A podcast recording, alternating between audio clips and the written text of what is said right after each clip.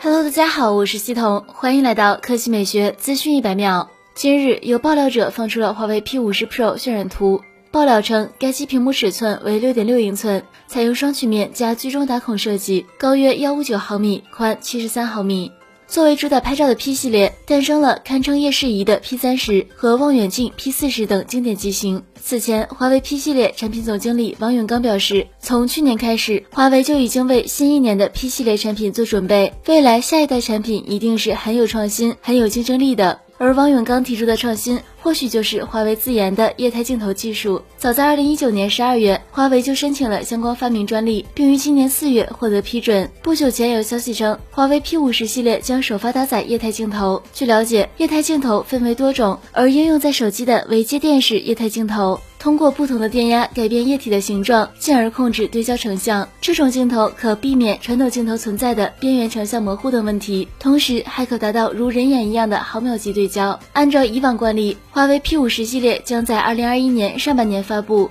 此外，有爆料称，华为 P 五十系列将继续采用麒麟九千处理器，同时华为 P 五十系列也有望成为华为首款搭载鸿蒙系统的手机。好了，以上就是本期科技美学资讯每秒的全部内容，我们明天再见。